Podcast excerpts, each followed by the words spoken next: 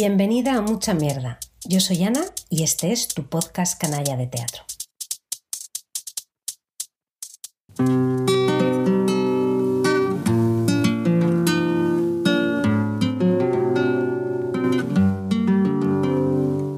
Yo no quiero morir, pero me voy a morir. Bueno, como todos. Muchas gracias por recibirnos y disculpas por caer así. Pero qué disculpas a mi casa, estamos volviendo a mi casa. Este embarazo duele mucho. Es como si el bebé no quisiera nacer. A vosotros os cuesta entenderlo, porque vosotras creéis en el progreso, sois progresistas, creéis que vamos a mejor. Ahora me toca estar muerta. Eso no se puede actuar. Nos lo merecemos todo.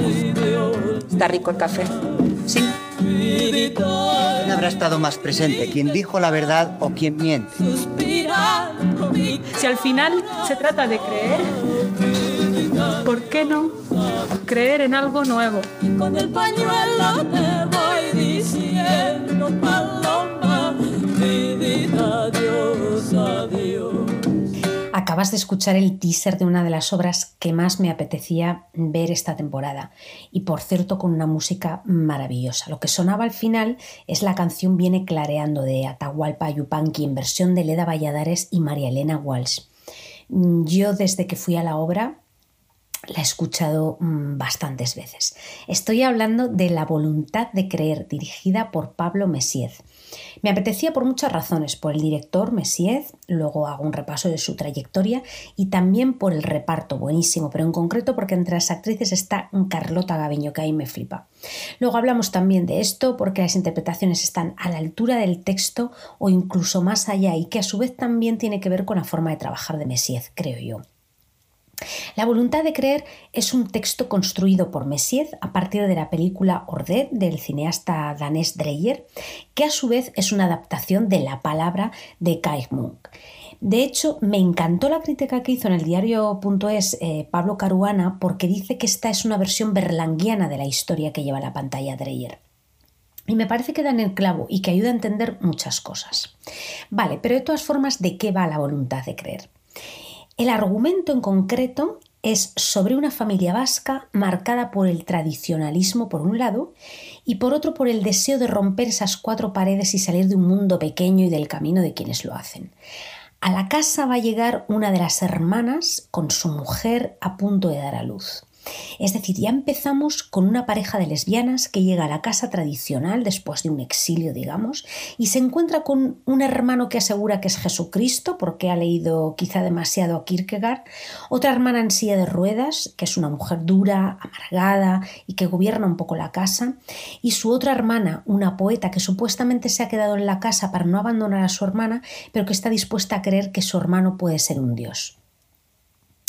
Me encanta que Messiez haya escogido el País Vasco porque es una forma también de romper los tópicos, porque Messiez lo que va a hacer es transitar constantemente entre lo que esperas y lo que no esperas. Podría haber sido una familia manchega, extremeña, andaluza, pero nos vamos al País Vasco, al caserío de una familia burguesa.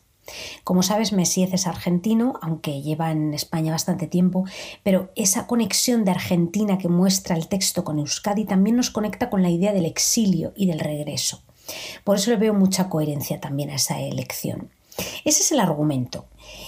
Y lo que hace Messier es sentarte hora y media en las naves del español para que pienses un poquito sobre la vida, sobre la necesidad de creer en algo como base para una idea, eh, para una vida feliz, sobre escoger con quién estamos, a quién amamos, dónde queremos estar, porque de lo contrario te conviertes en un ser horrible y desgraciado. Y a la vez esto lo envuelve en si creer o no en la ficción, en el teatro sobre si es posible que ocurran cosas en el escenario. Y el punto de todo esto, como en la peli de Dreyer, es que para creer necesitamos ver. Y esto en realidad sería o hay milagro o no creemos. Y para eso en el escenario se tiene que obrar un milagro.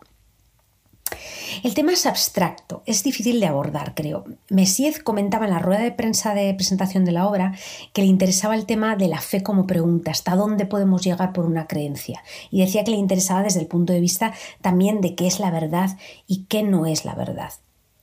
Y yo no he visto solo esto, sino que al menos a mí me ha hecho pensar en muchas más cosas. Me parece una obra fundamentalmente filosófica que abre preguntas, a lo mejor por eso también da pie a muchas interpretaciones. Quizá pueda deberse también a esa forma de trabajar de Messier, en la que la idea original puede ser una cosa y el resultado final es otra.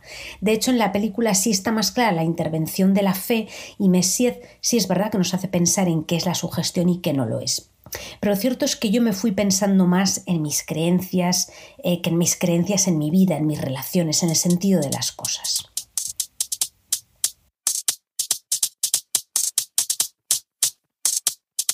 Cuando llegas a la sala de teatro te encuentras, y esto es maravilloso, a los actores ya trabajando, pero en un estado, digamos, de limbo, calentando como actores, digamos. A veces se pisan en los textos y yo pienso que es incluso premeditado, aunque en todo caso están calentando con impro. Hay como un desorden buscado que a mí me gusta porque no termina de manchar.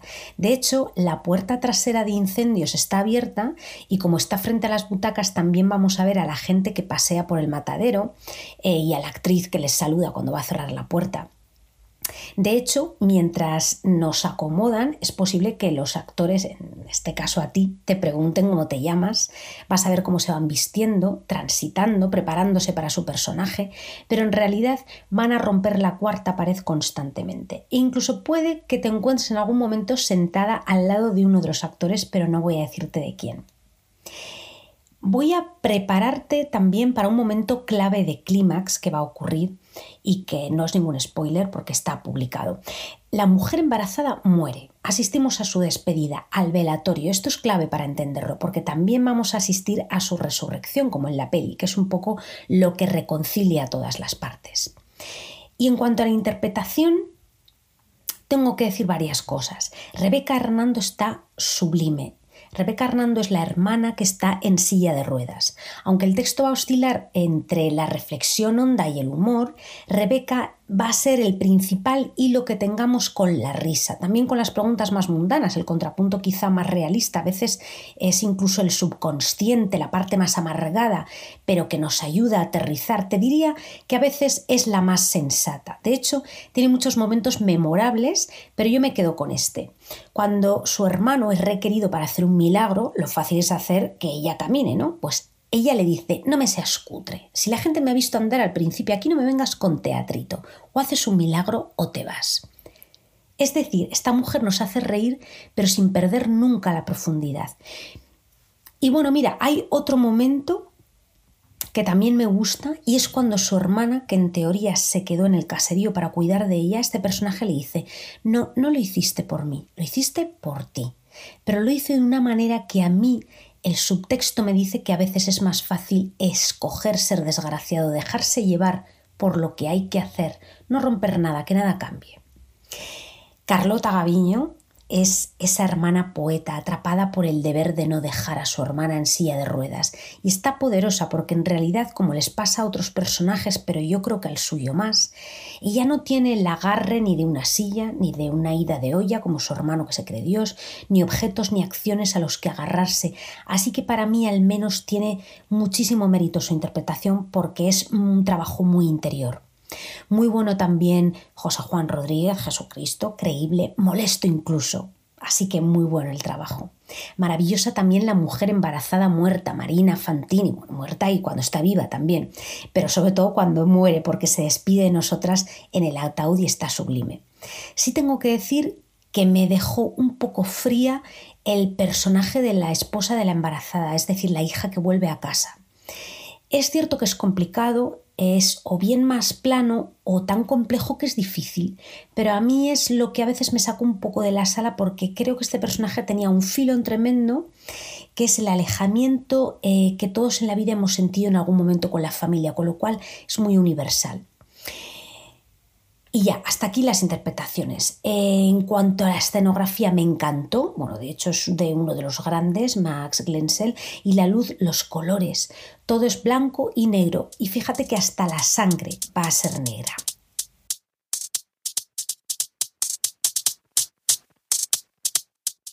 Sobre Messier. Pablo Messier es director, autor y actor, que yo no conocía la fase como actor porque creo que la ha dejado un poquito de lado. A lo mejor de él has visto los ojos, los bichos, todo el tiempo posible o las canciones musical que tuvo muchísimo éxito o He nacido para verte sonreír. Sobre el proceso creativo de Messiez, me encanta el humor de este argentino porque cuando le preguntan cómo escribe, él cuenta que lo hace sin método, que suele tener una versión hilvanada que lleva ensayos y ahí la modifica según responde el cuerpo de los personajes y lo que surge de los actores. Y que no teme para nada, que esto me parece muy generoso, traicionar a su idea inicial, muy abierta siempre.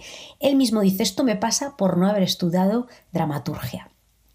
De hecho, en la cola del baño, antes de entrar en la sala, me encantan las colas del baño, por favor, es donde tenemos las mejores conversaciones. De hecho, por favor, dramaturgas del mundo, escribid en la cola del baño. Había un chico y una chica y él comentaba que había ido a ver algunos ensayos de la obra y se echaban unas risas porque ella le preguntaba si tenía algo que ver con el resultado final y le decía nada que ver con la idea original. Es de estas veces que escuchas te dan ganas de girarte y continuar la conversación con ellos.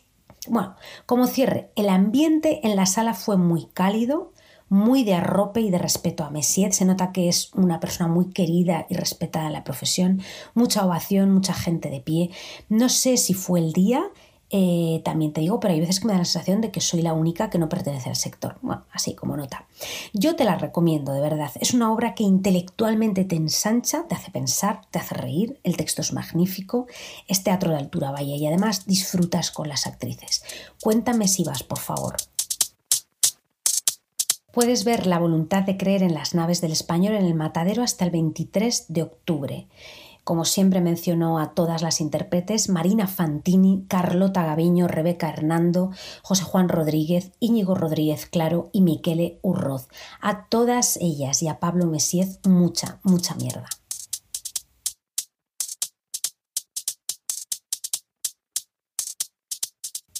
Recuerda, puedes encontrar mucha mierda en todas las plataformas de podcast. Para estar al tanto de las recomendaciones de teatro en Madrid y de los nuevos episodios del podcast, sígueme en Instagram a través de Mucha Mierda Podcast.